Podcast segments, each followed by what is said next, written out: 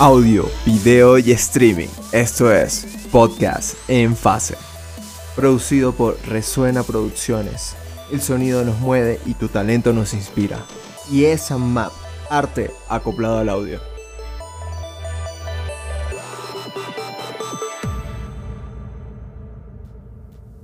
Hola a todos, bienvenidos al segundo episodio de Podcast en Fase. Por acá les habla Luis. Hoy vamos a entrar en uno de los temas que a mí más me gustan y bueno, en los que me dedico en, Resuena, que es la parte del audio y, cómo el audio se ha convertido en una pieza fundamental para el video, para el streaming, para muchas cosas. Por hoy me acompaña Nico.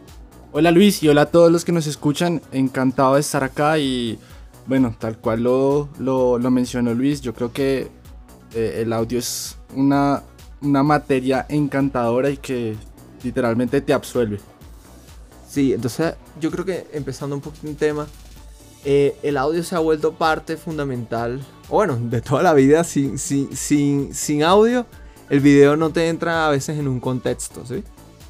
Eh, hablemos un poquito de lo que necesitamos en el mundo del, streaming, el broadcast, para obtener esa información que, sale de los instrumentos o, de nuestra, o de nuestro sistema que es la voz.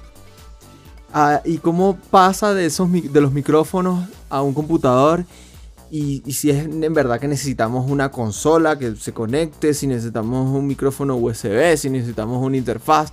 Eh, ¿qué, nos cuentas por ahí? Bueno Luis, eh, yo creo que todos los que trabajamos en este medio por lo general nos casamos de que necesitamos siempre una interfaz o necesitamos una consola para, para poder hacer todas estas transmisiones. Pero yo creo que eh, deberíamos cambiar ese pensamiento a sencillamente tener un dispositivo electrónico el cual permita, eh, digamos, pasar de un sonido análogo a un sonido digital, ¿sí? ¿Por qué digo esto? Porque muchas veces, eh, llamémoslo por recursos, por la necesidad de las personas, pues no, no todas las veces vas a tener una interfaz o una consola, digámoslo así, al alcance de tu mano y por simples términos que les dices a otras personas que no, eh, que desconocen las formas, pues los limitas. La verdad, contestando a tu pregunta, me devuelvo a que, ¿qué necesitamos para que eh, un streaming o una, o sí, una sesión de podcast eh, pueda ser de la mejor manera? Un dispositivo electrónico que te convierta literalmente el sonido análogo a un sonido digital. Para eso, ¿qué hay o qué comúnmente se utiliza? Eh, interfaces de audio, consolas y últimamente dispositivos eh, donde solo eh, por captura puedes literalmente ya introducirlo a tu celular o, a tu computadora sin necesidad de un proceso distinto y nada, hacerlo. Claro, hay, hay muchas formas, o sea, por lo general, desde la parte del, podcast, que es lo que más me he dedicado estos días, es que yo a veces ellos me dicen, ah, pero es que no tengo un micrófono o, no tengo ni, o una interfaz. Y yo le digo, no, pero es que desde tu propio celular tú puedes. Claro, tienes que tener en cuenta que no vas a tener la misma calidad como un micrófono profesional. Pero lo puedes hacer. Yo a veces, mi recomendación a veces cuando las personas graban desde su celular es que usa un micrófono de, de, de lavalier, de balita, como le decimos. Porque están dedicados a eso, ¿sí me explico? Entonces, si quieres, eh, entremos ya en un poquito en el tema ya de los streaming un poquito grandes o medianos. Eh, ¿Qué es mejor? O sea, tener una interfaz con muchos canales o, o, comprar de una vez una consola que me sirve tanto para el retorno en vivo de las personas, pero también se pueda conectar como por USB. O sea, ¿en qué se diferencian? En, qué se diferencia en lo que necesites. Ok. ¿Por qué? Eh, Luis, yo tengo una pregunta muy rápida. ¿Cuál es la diferencia entre una interfaz y una consola? Pues de, básicamente yo creo que la cantidad de controles que tienes en, una... En, en, la consola, supongo, ahí ya tienes directamente procesamiento. Eh, pero en una interfaz quizás tienes mejores convertidores a la hora de pasarlo a digital. Puede ser, y, te la compro, pero creo que tocaste decir lo que, lo que es más importante, los procesos. ¿Por qué? Una interfaz tiene las mismas cosas que una consola. Una entrada, un amplificador Y con la interfaz, como con la consola, tú puedes decir a dónde lo quieres enviar. Sí. ¿Sí? ¿Cuál es la diferencia? Los procesos. En una consola tienes procesos. En una interfaz llevas eso que, que- que recibes a procesos externos que te, que te procesen esa Sí, señal. un procesador externo lo llevas a un DAW, o sea, una interfaz de, de- de audio. O sea, perdón, un espacio de trabajo de audio en el computador. Pero obviamente ahí ya te agrega latencia, ya te agrega un par de cosas dependiendo del procesamiento que estés haciendo en el computador. Exactamente. Entonces, digámoslo, para, para eventos que no necesitas procesos, no necesitas una consola. Me, me, me especifico rápidamente. Si vas a grabar voces, una interfaz te puede dar esa oportunidad de cortar lo que necesites. Obviamente no, no, no puedes comparar un filtro de una, de una consola con un filtro de, una interfaz. Pero no te, digamos como no te complicas tanto a la hora de, de hacer la producción. Listo, entonces eh, hablemos un poquito de- de esos procesos que podemos hacer tanto con una interfaz, claro, pasando por un programa que nos ayude a integrarlos, como los que podemos hacer directamente desde una consola. ¿Y tú qué recomiendas? Suponte, si queremos grabar luego ese, ese streaming, es mejor yo mandar eh, no los mismos procesos que se están poniendo en vivo, para después procesarlos aparte en, un, en, un- en otro programa dedicado? ¿O, o es mejor grabarlo así como ya está en el en vivo? ¿O cómo lo haces tú o dependiendo de dónde vaya luego el, el producto? Creo que sí, esa, e- esa, esa es la, la- la parte más importante. Depende, depende a quién vas, con qué tiempo vas y, y el por qué vas. Digamos, bueno, ahorita la moda de los artistas es hacer streaming en vivo, ¿sí? Sí. Si tú pones de la consola a que pase, o una interfaz a que pase por un proceso eh, en un computador de, de un DAW para que mezcle y ahí sí saliera la transmisión, pues digamos que es mucho en volate y necesitas es... eh, puedes, puedes controlar la mezcla más, ma- más rápido y quitando en este pues los temas de latencia. Ok. Eh, pero también está, tam- también está, digamos, como, como en realidad se hacían los podcasts donde, donde tú grabas y después se hace una, una etapa de postproducción. No necesitas una interfaz porque tienes tu etapa de postproducción. Entonces, eh, bueno, está, está claro que la captura se respeta, la captura es lo que, lo que tiene que ser. Uno no puede inventar cosas en una postproducción, pero sí te da la posibilidad que puedas arreglarlo en un tiempo más largo y obtener el mismo proceso, eh, el mismo resultado, perdón.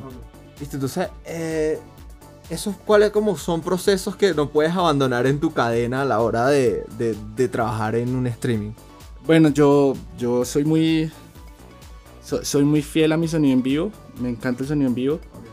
Entonces, digamos que siempre, siempre en mi cadena de procesos, para mí, eh, los, los filtros pasa altos o pasa bajos es lo primero que yo, que yo aplico. Ok. Eh, mi razón, quito información que no quiero tener. ¿sí? Claro, y le abres más espacio y, a otras y- y cosas. le doy espacio a las demás, a las demás cosas que necesito.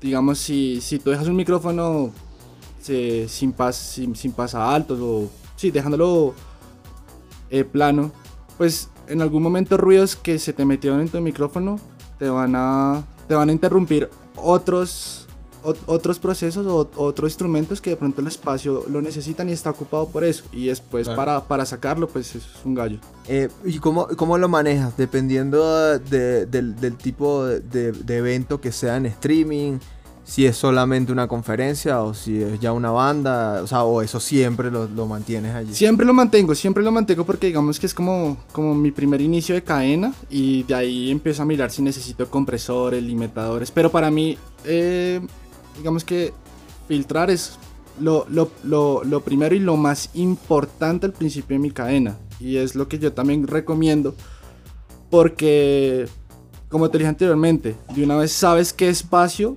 eh, sonoro vas a vas a usar o vas a darle a ese micrófono y no Claro. empiezas a tener una mezcolanza de todos los micrófonos en todas las frecuencias y siento que así también eres más ordenado y le das cada espacio o le das, le das el lugar a cada, a cada micrófono eh, y le das el, el, el espectro que él necesita para que todo te suene armónicamente porque digamos pasa mucho en los streaming que por no cortar, o incluso en, en- en- los eventos, por no cortar, a veces no se entiende porque entran cosas que tú no quieres en el micrófono. Claro. Entonces buscas, eh, perdón, haciéndolo, haciendo los filtros, buscas es darle ese, ese protagonismo a cada una de las cosas. Y ahora pasemos un poquito más como hacia la parte de la mezcla. En la, en la mezcla, sabiendo que esto va por una plataforma streaming y jugando con lo que no todo el mundo lo va a oír con audífonos para que tengas una imagen estéreo en tal caso, o lo va a escuchar desde un televisor, o la mayoría, 100% la mayoría desde el celular. Entonces, eh, ¿cómo juegas con, ahí con la imagen? Si hace falta un, e- un estéreo muy definido o, o lo juegas todo más hacia el centro? ¿Cómo, ¿Cómo participas? O sea, ¿cómo combinas todos esos elementos para que en la transmisión se escuche como tú quieres? Bueno, ahí, ahí quiero hacer una, una pequeña crítica social y es donde ahí es donde se necesita el ingeniero, no sé si está mal dicho, pero del ingeniero del streaming. Claro. ¿Por qué digo esto? Porque por lo general uno en la consola pues está pendiente del evento, eh, está pendiente del retorno de los músicos, está pendiente de ciertas cosas que están pasando en el momento que irse al, también a otra mezcla, a una submezcla en el streaming, pues digamos que no le prestas mucha atención, ¿sí? Eh, cuando comenzó todo esto de la pandemia, pues eh, vi muchos videos donde eh, muchos ingenieros decían como no, es que esto, el streaming es algo nuevo, el streaming es algo que, que toca pararle bolas porque es lo nuevo y yo creo que ya el streaming se está haciendo que desde los años 60, yo creo que desde que radio se puede decir que estamos haciendo streaming. Desde la televisión en vivo, exactamente, entonces no, es- no digo que es algo nuevo, ¿sí? En muchos eventos eh, ha pasado que tú tienes que tienes tu evento con mucho público y aún así tienes que mandarle una mezcla a un canal de televisión porque tienes que verlo. Y, es, y, esa mezcla la va a recibir un ingeniero que te va a decir, venga, cámbiame esto porque está sonando terrible por esto y esto y esto. ¿Sí? Entonces, contestando a la pregunta, eh, si consideraría primero en que tengas un apoyo, porque si tienes un evento donde tienes que controlar más cosas, pues una persona no puede hacer todo, o todo no sale Claro, bien. pero por lo general, ¿qué le mandas a esa persona que se encarga del streaming? ¿Tú le mandas una copia directamente del main? Exactamente, O- que por lo ¿O le general... mandas todos los instrumentos por separado y que la persona haga su propia mezcla para el streaming? Que creo que, o sea, creo que sería como lo ideal también, ¿no? Pero depende del, Pero- ingeniero, depende del ingeniero también. No, Digamos. y depende del- de la interfaz y consolas que tengas con la cantidad de, de salida o, Tal cual. o, o el sistema de comunicación que tengas entre las dos, porque si es por digital quizás puedes mandar todos los canales. Ya, ya depende de algunos factores, yo creo, pero ¿cómo, lo haces por lo general hoy, hoy en día en los eventos que estás haciendo con esa map? Por, por- por lo general lo que hacemos es enviar una, una copia del LIR por una matriz y enviarlo al, al sistema que necesitamos. Pero vuelvo y te lo digo, para que las cosas salgan bien necesitamos de que otra persona te supervise esa parte. ¿Por qué? Porque al principio cuando, cuan- cuando, arrancamos, pues lo que hacíamos era eh, escuchar lo que, lo que producíamos en el streaming.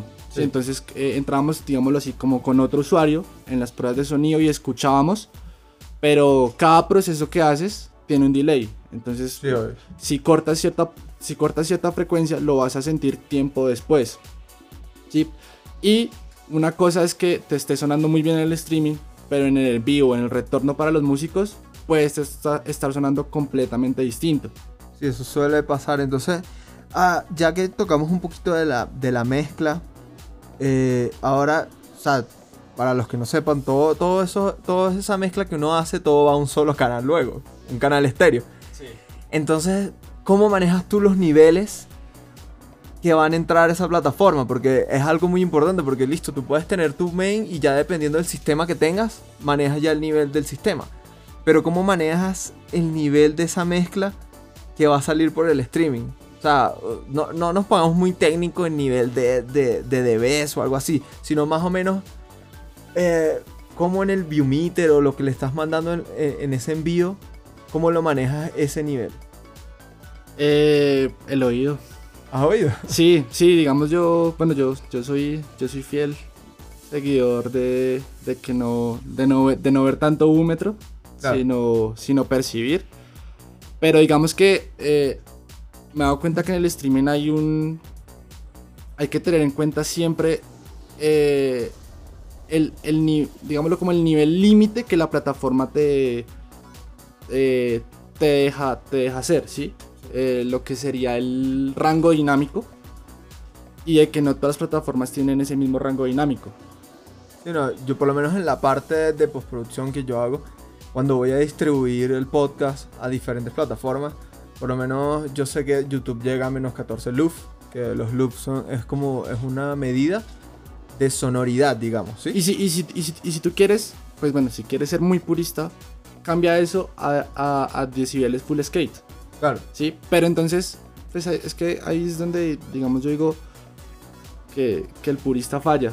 Porque es que, eh, no sé, vamos a hacer un ejemplo. Digamos que no puedo superar los, se- los menos 6 dBs full skate, ¿sí? Pero tu mezcla es tan bajita, tan básica, que siempre por, por no, por mantener como, como esa regla de no superarlos, eh, suena plano. Entonces las personas no... Como que no, siendo, no estás haciendo la diferencia con un canal de televisión o con, o, con, no sé, con un video de música que vean. Y al fin y al cabo yo creo que si tú estás como ingeniero en un, en un streaming es para también ofrecerles una experiencia que, que pueden estar ahí desde sus casas. Desde que pueden estar sintiendo el evento desde la comodidad de la casa. Y que pues digamos uno siempre va a extrañar el público, pero pues es lo que vamos Sí, en obvio. estos días. Ya por último, para ir cerrando, eh, yo les hablemosles un poquito de, las de, esas, de esas plataformas eh, que se usan para, para transmitir, eh, cuáles te gustan a ti para, que, para el audio y, y por lo menos para grabar. Entonces, si grabas todo en el mismo del streaming, si pasamos a otro DAW, ¿cómo, cómo sientes tú que te sirve más en tu trabajo? Eh, depende, depende de los materiales que tenga. Y me explico con esto. Si yo tengo una, una consola que, que tenga muy buenos procesos, yo, yo haría consola y de la consola al equipo o de la consola al streaming. Sí, pero todo depende de lo que necesites eh, y el flujo de trabajo que, que mejor te convenga. ¿Por qué? Porque si tienes una interfaz, pues lo más fácil que puedes hacer para hacer un proceso, para tener procesos muy limpios, es pasarlo por un DAW que te haga todo el proceso de filtrado y los demás procesos que necesites y que puedas jugar con ellos para dar una buena, eh, una buena sonoridad, pero lo hablo más es como una buena sensación al oyente. Claro, porque al final de todo es que, es que estás vendiendo una experiencia. Exacto. Estás y- tratando de vender una experiencia en vivo por internet. Que obviamente no va a ser tan igual. Pero la idea es que, que la persona se pueda in- o sea, introducir en el mundo que está pasando Y- a través de la cámara. Y que, que- y quiero, un poquito más. O sea, digamos, sí, lo, lo que estás diciendo tienes mucha razón. Es muy, y yo creo que va a ser muy difícil comparar un evento en vivo con un evento en streaming. ¿sí? O sea, por, por más pro que seas, porque tu mezcla sea la mejor del mundo, pues aún así, digamos, el, el, el- el oyente le va a hacer falta el bajo que te retumba en el pecho, eh, la sensación de, de ver al artista, sí, pero, pero quitando esas limitantes, yo creo que eso es lo que, lo que todo streaming busca. Y de poderle ofrecer de otra manera eh, la misma sensación. Eh, cerramos ya este segundo episodio. Muchas gracias por acompañarnos. Eh, si quieres, háblanos un poquito de lo que hacen en esa map y dónde pueden contactarlos. Bueno, ese AdMap es, es, es un proyecto muy lindo que, que de hecho nació eh, en época de pandemia. Y en ese AdMap lo que buscamos es ayudar a empresas o compañías a que tengan un me- mejores sistemas de streaming eh, para el desarrollo de sus fiestas, reuniones, eh, exposiciones. Sí, nosotros, eh, digamos, como vimos en, vimos en el mercado la- la- las falencias que muchas, que muchas compañías prestaban y simplemente es un, un nuevo método que estamos incursionando para, para todas aquellas personas que necesiten eh, de equipos, que necesiten de, de conocimiento o que necesiten de una persona que les pueda ayudar con sus, con sus proyectos sonoros. Eh, hablo sonoros porque es, eh, Map ahorita eh, está, digamos, como aumentando su capacidad de poder hacer video, de poder hacer eh, eventos en vivo, de poder tener instalaciones. pero básicamente eso es lo que hacemos y nosotros digamos que nuestro enfoque siempre ha sido como al enseñarle a las personas de que pueden hacer esto y enseñarles de una muy buena manera. Eh, digamos, con, con, con, todos los, los CEOs que hacemos parte de esto, eh, siempre tuvimos esa filosofía de querer, de querer enseñar y de querer que la gente pueda sacar sus proyectos de una, de una manera más profesional. Claro, sí. Y bueno, eh, por mi parte, les recuerdo que en Resuena esto les podemos ayudar con sus programas en postproducción, ya sea de video, también con las grabaciones de podcast y, con todo lo que tenga que ver con la postproducción. Entonces, eh, muchas gracias. Los esperamos en el siguiente episodio donde vamos a hablar de la imagen. No tanto de la calidad de la imagen técnicamente, sino del espacio donde estamos grabando y cómo se relaciona con el audio. Muchas gracias.